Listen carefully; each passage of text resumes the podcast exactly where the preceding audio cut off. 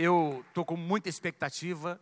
Daqui a uma semana, nós estaremos conhecendo o presidente da República eleito pelas eleições democráticas nesse país. E nós precisamos orar, irmãos, nós precisamos nos posicionar. A igreja está orando, amém? As áreas pastorais têm sido mobilizadas aí para orar, para interceder. E eu posso dizer a você, com toda a convicção, nunca antes a igreja, nunca antes na história desse país, não é? A igreja se reuniu com tanta intensidade para orar, os pastores, os cristãos, até mesmo os católicos, não é? A mobilização que tem havido nesse país é algo sem precedentes. E eu creio que Deus está ouvindo as orações do povo de Deus. Nós encontramos muitos precedentes na palavra que nos mostram que quando o povo de Deus uh, se reúne em unidade para orar, Deus responde às nossas orações. Por isso eu quero te convidar agora, como igreja, a levantar uma das suas mãos assim, meia altura, não é? Levantar as suas mãos. Eu quero que você pense no Brasil. Eu quero que você pense agora na nossa nação. Eu quero pedir que você se apurme aí na sua cadeira, não é? Dá uma, dá uma ajeitada, senta bem direitinho assim, em posição, mesmo que sentados, não é? Em posição assim de guerra, amém? Nós vamos agora orar. Nós estamos numa batalha espiritual, sim ou não, irmãos? Não, não se trata apenas de algo natural, é uma batalha espiritual pelo futuro da nossa nação. Eu acho que essa, é, sem dúvida, é a eleição a mais importante da história da nossa nação. Então eu estou crendo que Deus vai mover, que Deus vai realizar a sua vontade. Então concorde Comigo nessa oração nessa manhã. Pai, muito obrigado pela tua presença, Senhor. Muito obrigado porque a tua igreja, Senhor, está mobilizada. Obrigado porque tu tens dirigido pastores e líderes espirituais dessa nação para que nós nos posicionemos, Senhor, para que nós oremos, para que nós façamos a nossa parte. Sim, tem algo espiritual acontecendo. Pai, nós estamos falando sobre o mover de Deus.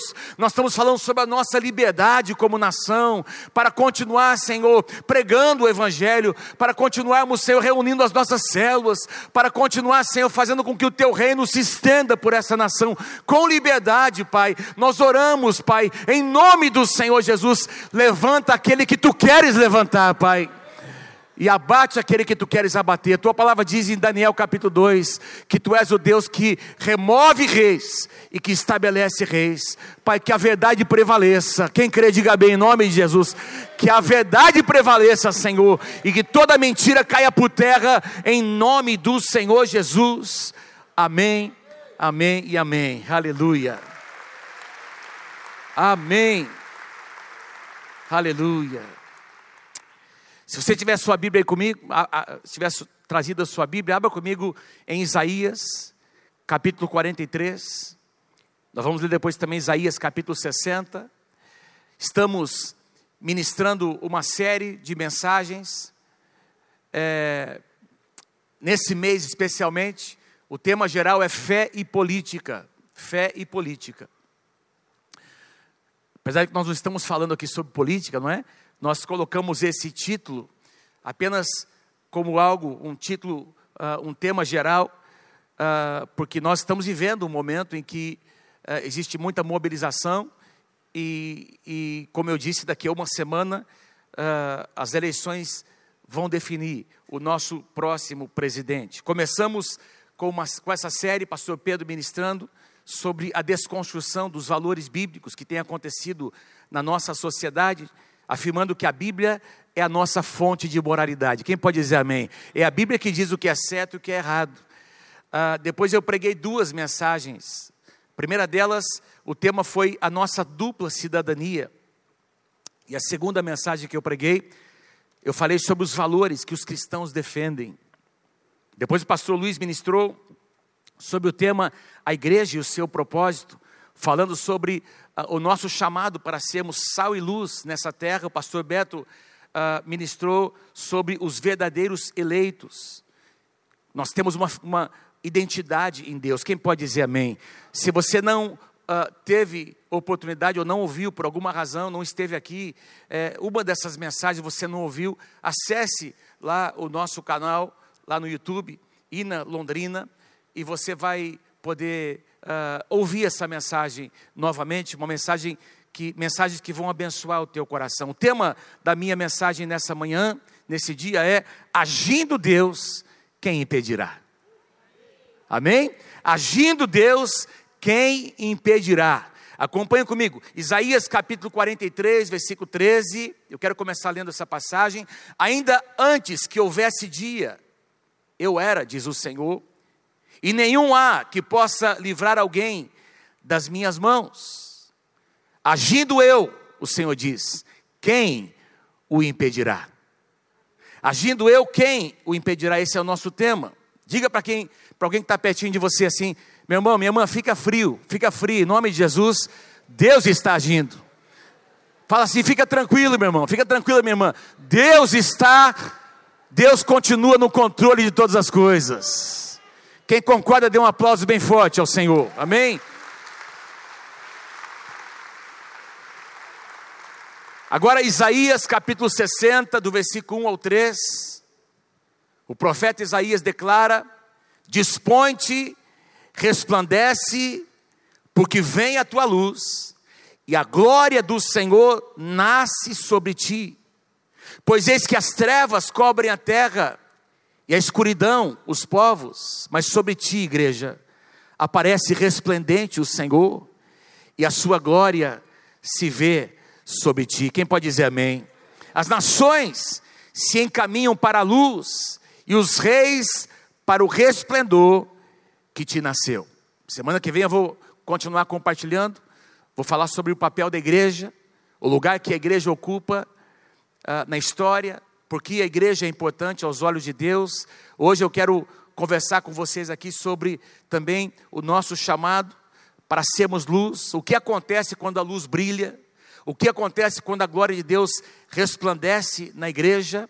Eu vou finalizar falando sobre três coisas que acontecem quando a luz brilha. Eu sei que o pastor Luiz ministrou aqui sobre uh, sermos sal e luz. Eu vou dar um enfoque um pouquinho diferente, é? mas também tem tudo a ver com o que ele ministrou na sua palavra. E vivemos, irmãos, sem dúvida, tempos muito desafiadores. A nossa fé está sendo provada. A nossa fé está sendo provada. E algumas pessoas, alguns irmãos muito próximos, alguém podia abrir para mim essa, por favor, pastor Pedro. Uh, Alguns irmãos muito próximos, amigos próximos, que têm contato com a gente, têm uh, aberto o coração ali uh, na nossa, numa conversa, não é? De, de, assim, dos corredores aqui na igreja, enfim, a gente uh, se encontrando e alguns irmãos têm dito, pastor, eu estou com medo. Pastor, eu estou com medo do, do que possa acontecer nessas, do que possa vir a acontecer nessas eleições. E se o fulano vencer, pastor? E se o cicrano vencer? Como é que vai ser? O que vai ser do nosso futuro? E eu tenho dito para todos eles a mesma coisa. Meu querido, Deus continua no controle. Nosso Deus é Deus. Agindo Deus, quem impedirá? Seja quem for, quero começar essa mensagem dizendo: seja quem for que venha a ganhar essas eleições, o nosso Deus continua sendo Deus, a igreja não vai parar. Quem pode dizer amém? A igreja vai continuar avançando porque nós temos promessas da parte do Senhor. Amém? Nós temos promessas. Mas sem dúvida, nós temos que lidar com sentimentos. E eu confesso a vocês também que, como homem, como pessoa, às vezes bate um receio no coração. A gente tem que lidar com esses sentimentos. A gente sabe que Deus é Deus, mas somos gente não é? Nós temos sentimentos, temos preocupações, nós precisamos aprender a lidar com isso, queridos. Se você for procurar em qualquer dicionário o que significa a palavra medo, você vai encontrar algo mais ou menos assim. O medo é um sentimento de grande inquietação e ansiedade, que surge como resultado de um perigo real ou imaginário. Faz sentido, gente? Vamos ler comigo aqui, bem forte, vamos lá? O medo é um sentimento de grande inquietação e ansiedade que surge como resultado de um perigo real ou imaginário. Alguém já sentiu medo aí? Medo. O medo, ah, numa certa medida, ele pode ser algo benéfico, ele é até necessário, não é? ele é até necessário. Se você passar em frente a uma casa onde tem ali um cachorro que você sabe que é bravo, você não vai botar a mão, tentar passar a mão na. Ai, que fofinho, que bonitinho. Por quê? Porque você tem medo de levar uma mordida. É um medo bom que você tem, não é? De levar uma. Então é algo necessário para a sua proteção. Ah, ah, ah, o medo, de uma certa medida, o receio, nos leva a sermos pessoas cuidadosas diante de perigos que nos ameaçam. Mas existe um tipo de medo que é um sentimento que começa a dominar a nossa alma. E ele se torna muito destrutivo. É, aliás, o apóstolo João diz, numa das suas cartas, que o medo produz tormento. O tormento significa total ausência de paz. Não tem paz, não tem segurança. O medo, meus irmãos, uh, faz com que a nossa visão seja ofuscada, é como se escamas eh, estivessem ali na nossa vista. Então, aquela, nas nossas vistas, aquela angústia, aquela aflição, ela, ela nos faz perder a visão. Quem não, não tem visão, não consegue olhar para um futuro, não consegue esperar um futuro abençoado. Quem não tem visão, vive em função ou do passado ou só do presente, das circunstâncias do presente. Meus irmãos, Deus quer fazer de nós homens e mulheres que têm visão, que têm uma visão ampla, que olha para o futuro, esperando que esse futuro seja um futuro abençoado. Diga amém se você crê em nome de Jesus, porque a palavra de Deus diz que para nós existe uma esperança que é boa. Deus é capaz de fazer infinitamente mais do que aquilo que nós esperamos. Mas o medo coloca as pessoas numa posição defensiva. E nós não fomos chamados, como igreja, para estar numa posição defensiva. Quando Jesus diz que as portas do inferno não vão prevalecer contra a igreja, aliás, acho que o pastor Beto citou isso aqui. Quando a Bíblia diz que as portas do inferno não vão prevalecer, significa que a igreja está avançando, está dominando, estavam avançando contra pessoas que estavam presas ah, nas trevas do inferno, está arrebentando essas portas e resgatando essas pessoas do inferno. Então isso fala de uma posição que ela é ativa, não é? Ela não é passiva. Quem pode dizer amém? Uma posição ofensiva. Mas nós nós poderíamos citar podemos citar muitos exemplos de personagens na palavra que experimentaram o medo. O medo, meus irmãos, é o primeiro sentimento ah, descrito na palavra. Não é? Quando a Bíblia diz que Adão e Eva pecaram, e Deus se apresenta no mesmo dia, ali na viração do dia, Deus vem para conversar com Adão e Eva, como ele fazia todos os dias. E ele chama Adão: Adão, onde é que você está? E a Bíblia diz que Adão, quando ele aparece, qual foi a declaração de, de Adão? Eu me escondi porque eu tive medo. O medo faz com que a gente uh, se esconda do próprio Deus. O medo, quando domina o coração, a gente não consegue perceber a provisão de Deus, não consegue perceber que Deus está no controle, que Deus está ali agindo. Moisés quase desistiu do seu chamado, porque teve medo de enfrentar Faraó. Josué experimentou medo ao suceder Moisés. Também, meu irmão, fala a verdade. Suceder Moisés. Qualquer um sentiria medo de ser o sucessor de um homem tão, tão uh, grande no Senhor, tão, enfim, de uma estatura espiritual tão elevada, e, e ele sentiu tanto que ele sentiu de assumir, de, e, do desafio de liderar aquele povo para conquistar a terra prometida, que Deus ali, no capítulo 1 de Josué, quando Deus está trazendo afirmação sobre o chamado de Josué, por três vezes Deus diz: Não temas, não temas, Josué. Fala para alguém pertinho de você, meu querido, não tema, não tema. Fica firme aí, fica firme. Deus, Deus continua agindo. Amém? Deus continua agindo. Josué experimentou. Israel, quantas vezes Israel, a nação de Israel. Vocês se lembram que quando os filisteus, quando Davi derrotou Golias, não é? Antes da vitória acontecer, a Bíblia diz que por 40 dias, irmãos, 40 dias, todos os dias, aquele gigante filisteu afrontava Israel. E a Bíblia diz que Israel estava com medo, eles estavam temerosos. O exército de Israel, o rei de Israel, meus irmãos, estava ali ah, numa posição totalmente passiva, defensiva. Por quê? Porque o medo havia abatido os seus corações, até que um rapaz disse: Quem esse cara pensa que ele é? Quem esse gigante pensa que ele é para afrontar os exércitos do Deus vivo? Se alguém está vindo contra a igreja, não está vindo contra a igreja, está vindo contra o Senhor da igreja. E aí Davi se levanta. Davi, irmãos, você acha que Davi não sentiu medo também? Sim, ele sentiu, ele teve que lidar, mas ele, ele, ele, ele se envolveu com a presença do Senhor, ele se posicionou contra aquele sentimento. E ele venceu o medo. Ele atirou aquela pedra e Deus trouxe vitória. Os discípulos experimentaram. Eu poderia citar, tem aqui muitos exemplos, poderia pregar sobre isso, já pregamos, aliás, sobre isso, não é? Quantas e quantas vezes? Os discípulos, logo após a morte do Senhor Jesus, diz que eles se trancaram numa casa, o seu líder já não estava mais com eles, diz que estavam amedrontados, com medo do que pudesse acontecer com eles.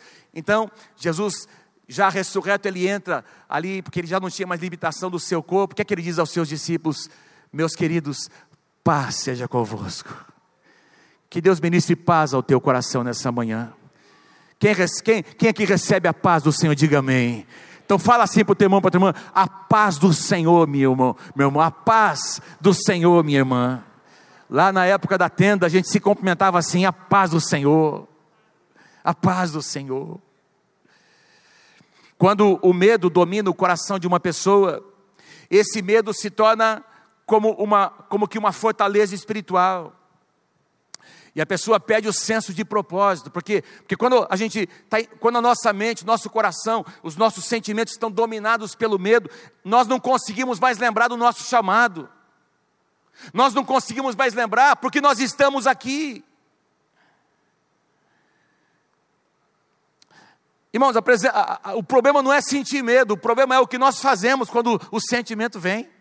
Porque o medo vai vir mesmo, nós, nós vamos ter que lidar com ele todos os dias.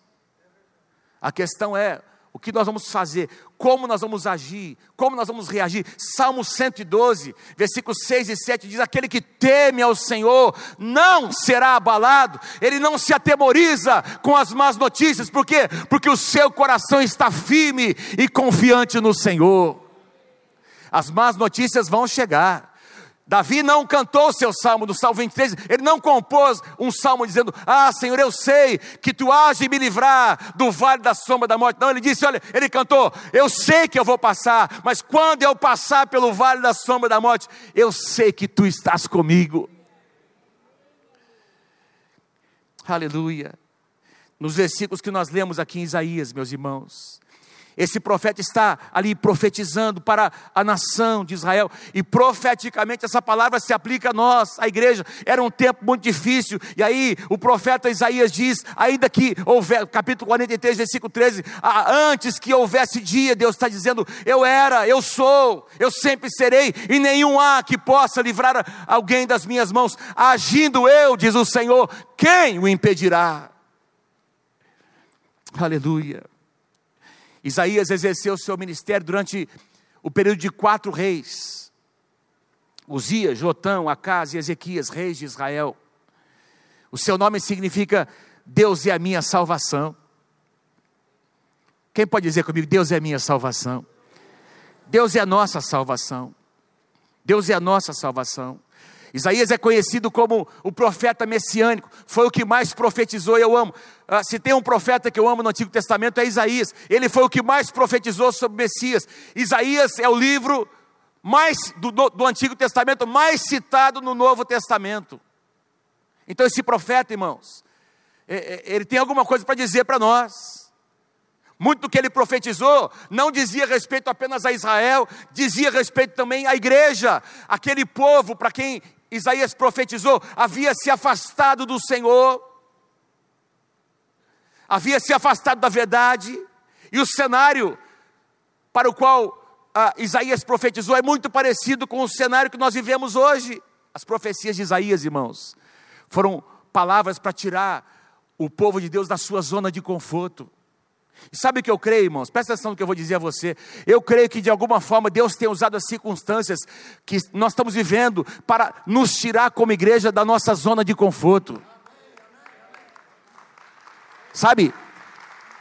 É verdade, assim como Deus, presta atenção, assim como Deus levantou os profetas dele na época, do, nos tempos bíblicos, Deus tem levantado pastores e pastoras, líderes espirituais, homens de Deus, como profetas do Senhor, para tirar a igreja, para chacoalhar a igreja, irmãos. De alguma forma, Deus tem usado essas situações, essas circunstâncias, para abalar o que tem que ser abalado e trazer a igreja para um lugar de unidade. Nunca antes na história da igreja no Brasil, a igreja se uniu para orar como ela está orando nesses dias. Nunca antes. A igreja se mobilizou em oração, em intercessão, não é? Para clamando pela nação, irmãos. E quando a igreja clama, Deus ouve. É promessa dele. Se o meu povo, que se chama pelo meu nome, se humilhar e orar e me buscar e se arrepender dos seus maus caminhos, eu, diz o Senhor, eu ouvirei as, sua, as suas intercessões, a sua oração, e eu virei para sarar a sua terra, para curar o seu coração, eu virei para sarar o Brasil.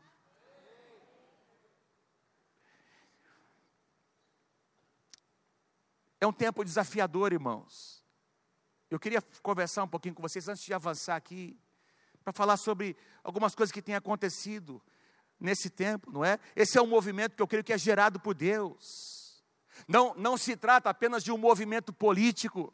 Presta atenção, irmãos. Não é, nós não estamos aqui, ah, agora a nova aliança, o pastor Davi só pregam sobre política. Não é verdade isso, irmão.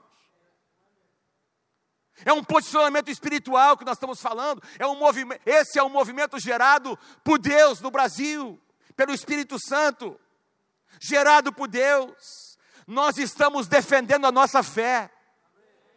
Nós estamos defendendo o que nós cremos. Daqui a pouquinho, as eleições vão passar, irmãos. Ok? A poeira vai baixar e nós vamos encarar o que nós tivemos que encarar.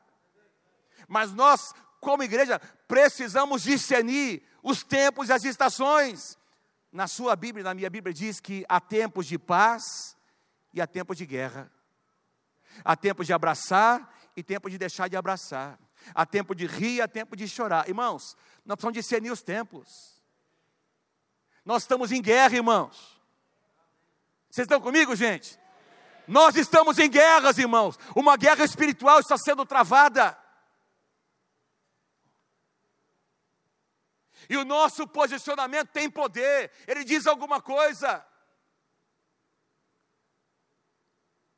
Eclesiastes capítulo 8, versículo 6 diz: Porquanto há uma hora certa, eu amo esse versículo, é um dos que eu, que eu mais amo no Antigo Testamento, no que diz respeito ao, ao entendimento dos tempos e das estações, porquanto há uma hora certa e também uma maneira certa de agir em cada situação.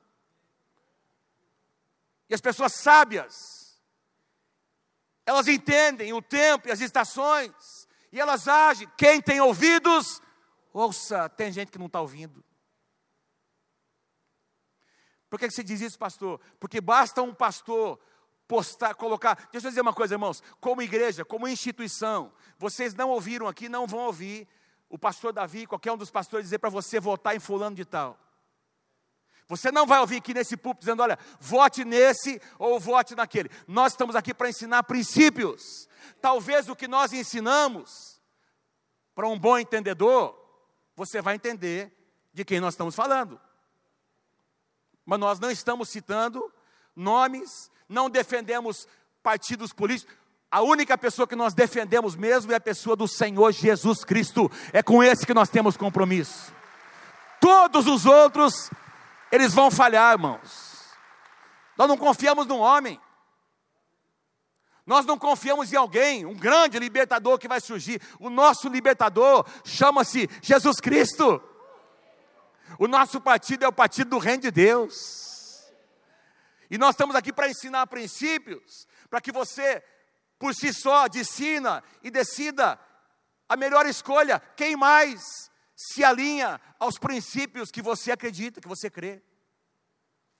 Então, como igreja, você não vai ver nas, na, nas nossas mídias, instituição e na Londrina, nós a igreja postando alguma coisa que tem a ver com é, questões políticas, mas como indivíduos, nós temos as nossas mídias, os pastores, e esse ano nós fizemos algo que nós nunca fizemos. Nós nos posicionamos de maneira muito mais explícita, como os pastores do Brasil fizeram. Nós entendemos que o momento exigia um posicionamento. Ah, pastor, mas eu não concordo. E daí que você não concorda? E daí? Esse é o meu espaço. Eu estou no meu Instagram, eu sou, eu, eu estou aqui como pastor, mas eu sou um indivíduo, eu pago meus impostos. Cidadão David Souza, CPF 026 099 368 93. Eu conheço também o CPF. Pastora Mônica, é uma, eu, eu, Alguém aqui conhece o CPF de cor da sua esposa? Eu conheço. 072. Comecei certo, né? 306 978 96. Uh! Agora, eu estou lá postando como pastor, os pastores têm feito isso. E tem lá, os irmãos estão lá, amigos, é isso aí, pastor, obrigado por se posicionar. Mas tem uns, e é triste dizer, irmãos, eu quero aqui abrir meu coração com vocês. Tem gente que entra só para falar mal. Tem gente que entra, nem lê direito o que você posta. Porque a gente tem tentado, tem procurado ser muito coerente com a palavra, e tem gente que entra só para falar mal, só para denegrir, e ainda com palavras de baixo calão. E boa parte dessa turma nem congrega mais com a gente. Porque alguns que congregam entram lá para, às vezes, colocar uma dúvida, trazer um contraditório. Isso é muito bom, não tem nenhum problema. Se você não entende, se você não compreende o que nós estamos ensinando e dizendo, venha nos procurar. Se você, na sua mente, não conseguiu entender ainda, você tem direito de abrir o seu coração. Ah, pastor, eu não vejo assim. Ótimo, cada um, é? dentro dessa liberdade que nós temos, cada um decide o que quer, irmãos. Nós respeitamos isso. Agora, nós também queremos ser respeitados. Aí entra esses meninos que são muito corajosos para escrever, mas são muito covardes. Porque não têm a capacidade de vir para conversar, para abrir o coração. Começam a dizer palavras de baixo calão, xingando, falando mal da igreja. Gente, ah, mas Jesus, aleluia, ele era muito amoroso. Gente, Jesus era muito amoroso, mas Jesus era muito firme, mas muito firme. Chega esse rapaz, que você conhece a história, ah, Senhor, eu quero te seguir, o que, que eu faço? Ó, pratica os mandamentos, faz isso, eu tenho feito tudo isso, Senhor. Ah, então, Jesus conhecendo, disse ele, conhecendo o coração, daquele rapaz que o seu coração estava pegado em riquezas.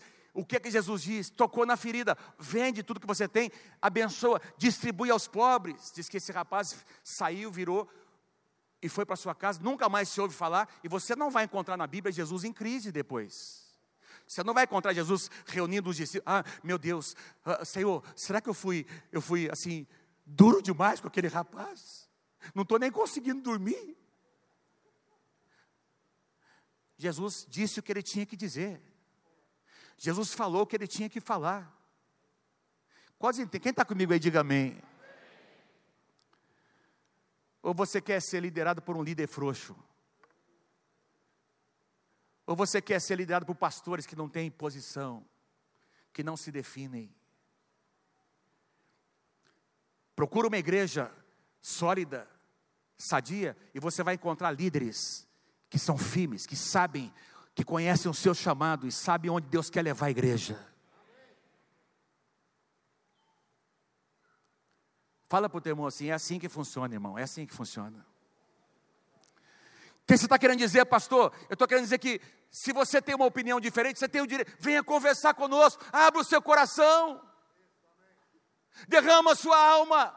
Mas, irmãos, o que nós vemos hoje é toda uma geração que foi afetada por ideologias, uma geração que contesta, que não percebe o que está acontecendo. Existe um movimento de Deus nessa nação, meu irmão. Pastor, mas você acha que vale a pena vocês se posicionarem dessa forma? Eu acho que vale sim. Eu acho que vale porque nós estamos seguindo um movimento que Deus tem gerado nessa nação. Quem pode dizer amém? Sabe o que eu tenho a dizer sobre pessoas que resistem sem entender o contexto? Resistem por resistir. Se tem uma autoridade, eu sou contra. Se tem uma palavra que vem daquela igreja, eu sou contra.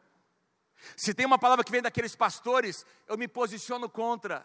Sabe, é, sabe gente, eu, eu digo isso com muito temor no meu coração. Se Deus está agindo, se nós estamos aqui como ah, resultado de um movimento de Deus, quando alguém resiste o que Deus está fazendo, não resiste aos homens, resiste ao próprio Deus.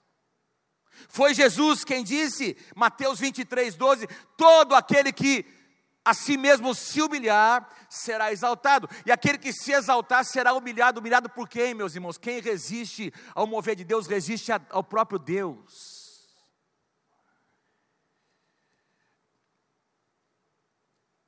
Por quê, pastor?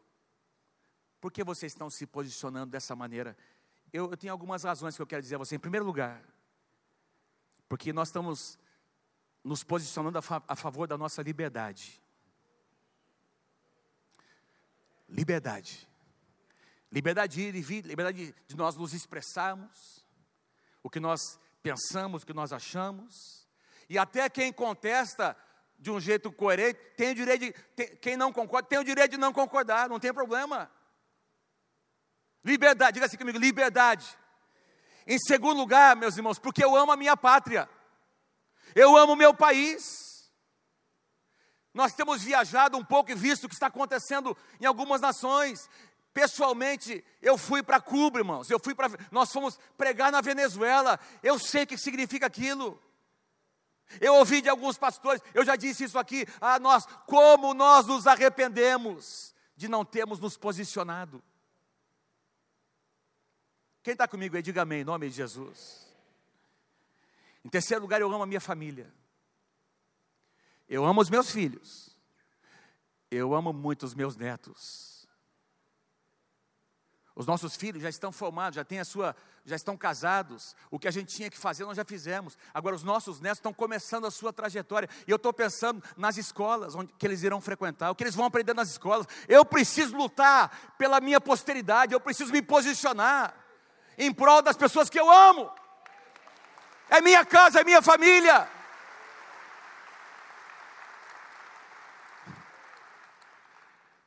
Em quarto lugar, eu amo a minha igreja. Eu amo a minha igreja. Eu amo a minha igreja. Essa aqui é a minha igreja, irmãos. Sabe? Amém. Essa aqui é a minha igreja. Eu amo essa, casa. Olha, eu tenho 59 anos. 50, vou fazer 60 ano que vem. Quando eu fizer 60, no dia seguinte eu vou buscar pegar minha carteirinha. Ué. Eu tenho direito, irmão. Amém, querido? É direito adquirido. Até os 16 anos de idade, eu fiquei aqui em Londrina, não é? Aos 16 anos de idade, eu e meu irmão gêmeo, pastor Jonatas, lá da INA, de São Paulo, nós uh, fizemos vestibular e eu passei em engenharia mecânica, engenharia elétrica. Uh, no primeiro ano de engenharia, nós fizemos 17 anos, nós éramos os mais novinhos da universidade, os mais novos. Fizemos, cursamos os cinco anos de engenharia, fui trabalhar em Curitiba, né? já namorava a pastora Mônica, lá nós noivamos, nos casamos, a Mônica já estava lá, e ficamos dez anos em Curitiba aproximadamente, a Mônica um pouquinho mais por causa da universidade, retornamos para Londrina. Então, aqui em Londrina, tirando a época da minha faculdade, eu estou aqui nessa casa, eu sou membro dessa casa há 45 anos. Eu amo essa casa. E eu vou lutar por vocês. Aqui nós, os pastores, nós vamos orar, nós oramos, nós intercedemos por vocês todos os dias, nós clamamos para que essa igreja continue, para que o seu casamento seja abençoado, para que Deus abençoe seus filhos, seus netos, a sua posteridade.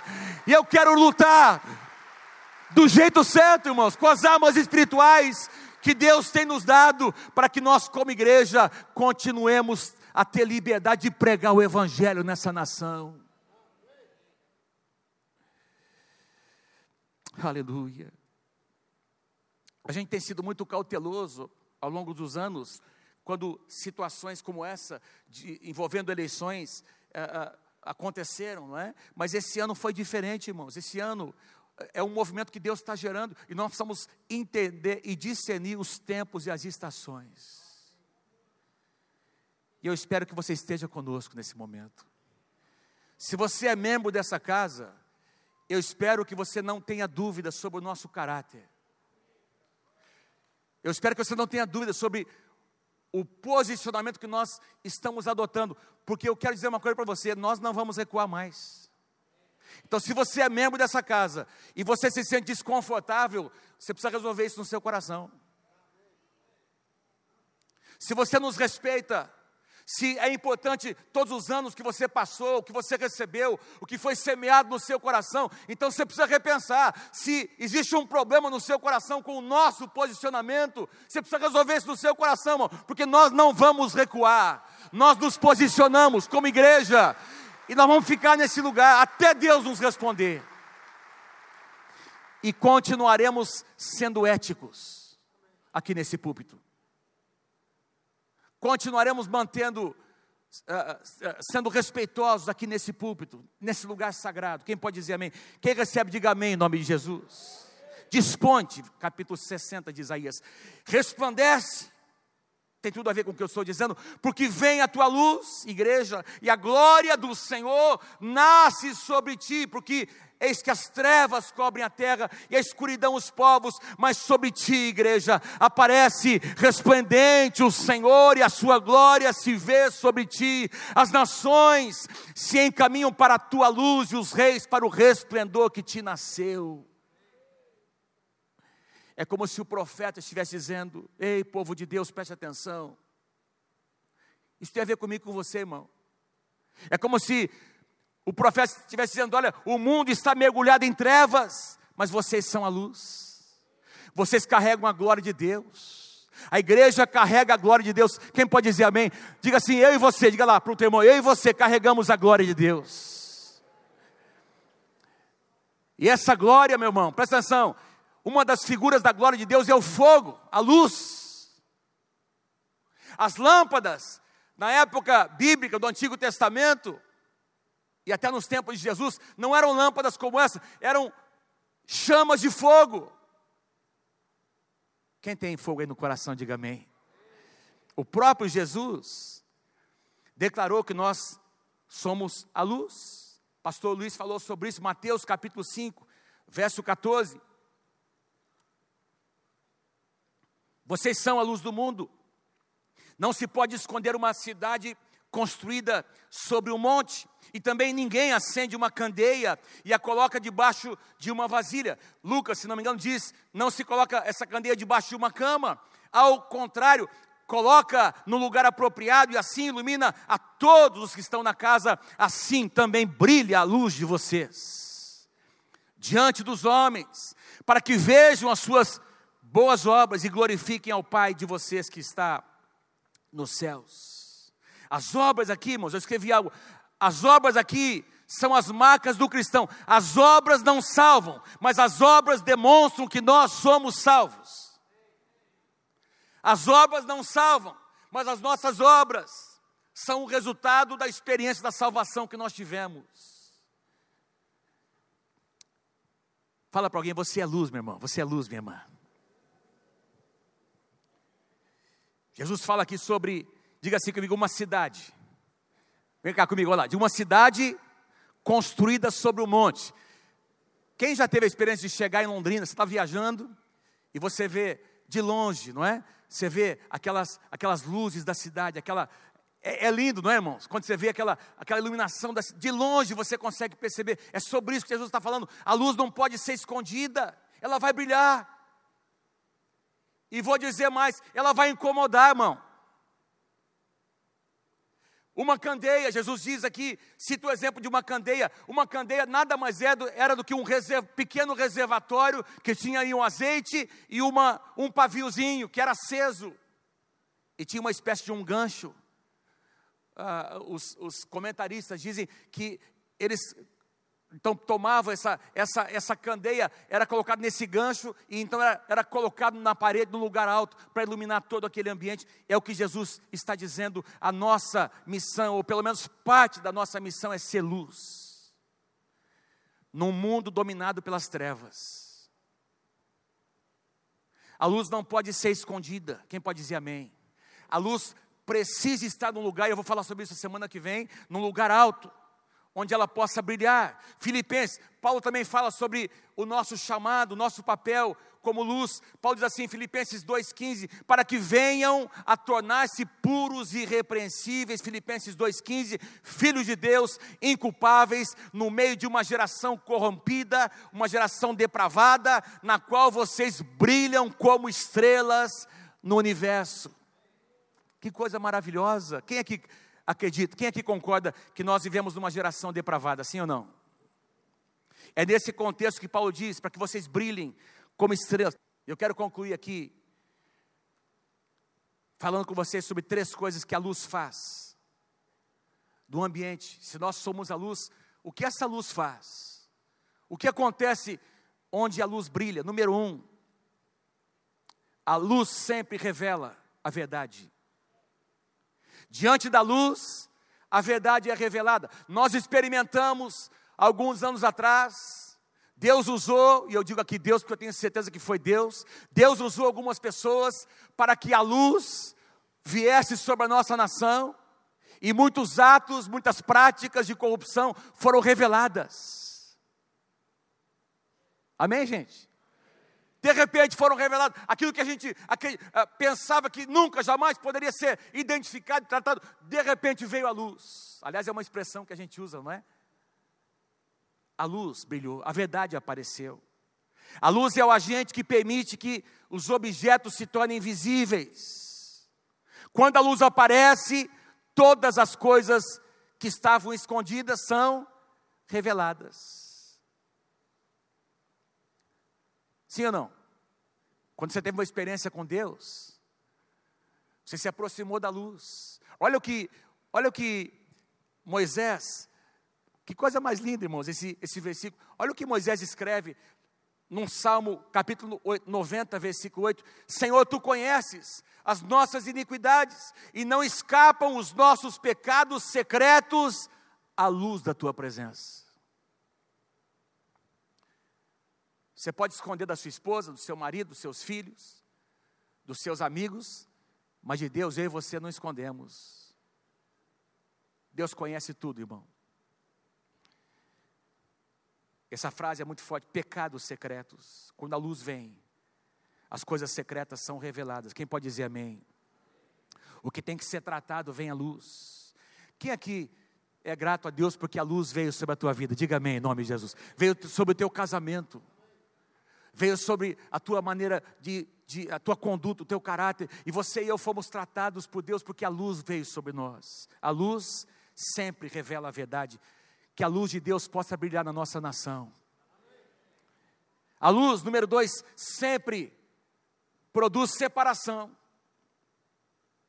A luz, o que você quer dizer com isso, pastor? A luz, ela, ela faz com que haja uma linha demarcatória entre a verdade e a mentira, entre o bem e o mal.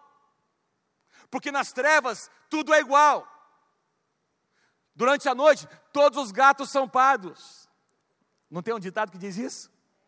É tudo igual, mas quando a luz brilha, você consegue identificar quem é, quem não é.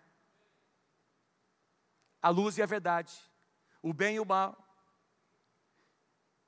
Gênesis capítulo 1, versículos 2, 3 e 4 era a terra sem forma e vazia, e as trevas cobriam a face do abismo. Vocês estão comigo aí, gente? E o Espírito de Deus se movia sobre a face das águas. E aí, de repente, disse Deus: haja luz. E houve luz. E Deus viu que a luz era boa e separou a luz das trevas. Separação. Separação. Gente, lá no Egito, a nona praga, quem se lembra qual foi a nona praga do Egito? Trevas. Diz que eram trevas tão densas, tão pesadas, que ninguém conseguia enxergar um palmo à sua frente. A Bíblia diz que por três dias ninguém se moveu do seu lugar. Já pensou, irmão? Eram trevas tão, tão pesadas que ninguém conseguia se mover do seu lugar, a nona praga no Egito. Mas a mesma Bíblia, no mesmo, na mesma, na, paralelamente àquela, aquelas trevas que estavam ali na casa dos egípcios, a Bíblia diz que na casa dos israelitas havia luz. Trevas no mundo, luz na igreja. Trevas na casa da pessoa que não teme a Deus, luz na casa de um justo, de um homem, de uma mulher que teme a Deus. Separação. Separação. Por que, que eu estou dizendo isso? Porque nós estamos vivendo dias de polarização, irmãos, presta atenção. E num primeiro momento a gente fica chateado, ah, parece está muita, muita intriga, ah, está difícil. Irmãos, deixa eu dizer uma coisa para você: tem um lado muito positivo. Essa situação, essa polarização está fazendo com que as pessoas se posicionem.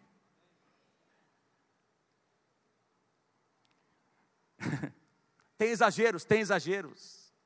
Até quando Deus traz um avivamento, tem exageros que acontecem. Até quando Deus está movendo a igreja, a gente às vezes mistura sentimentos com o próprio mover. Não é verdade, gente? Claro que é verdade. O que nós precisamos valorizar é a essência do movimento, do mover de Deus. E eu estou aqui para dizer a vocês que nesses últimos anos, essa, alguns limites foram ultrapassados. Vocês estão comigo aí, gente? Alguns limites de lá para cá foram ultrapassados para tolher as nossas liberdades, para desconstruir as nossas famílias, nas escolas, nos meios de comunicação. Limites foram ultrapassados, isso provocou uma reação da igreja, uma reação das pessoas de bem. Isso está fazendo com que haja uma separação entre o que é bom e o que é mal. Eu não estou falando sobre movimento político, estou falando sobre a definição de quem nós somos quem você é e quem você não é, o que você acredita e o que você não acredita. É nisso que você vota.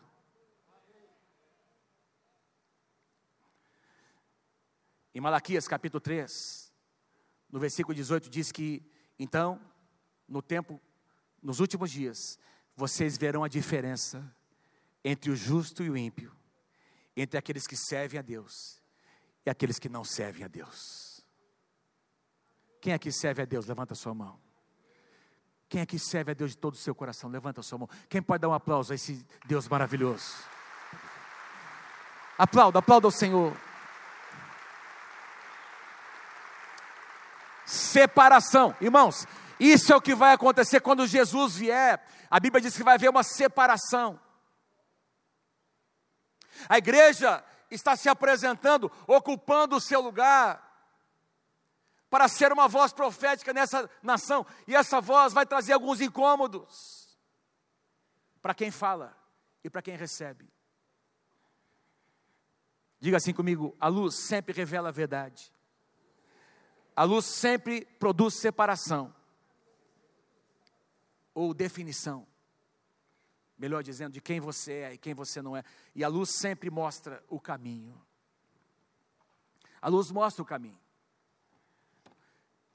é, não sei se você já teve essa experiência de estar numa estrada, você, se você apaga a luz do seu carro, de repente aquela escuridão, você acende a luz, o caminho se abre. O caminho estava ali em todo o tempo, mas a luz faz com que você perceba o caminho que você deve ir. Amém, gente? A luz sempre aponta o caminho. Salmo 119, 105. Lâmpada para os meus pés e a tua palavra e luz para os meus caminhos. O que, é que significa isso? Na medida em que nós somos fiéis, dando um passo de cada vez, essa luz vai mostrando o próximo passo,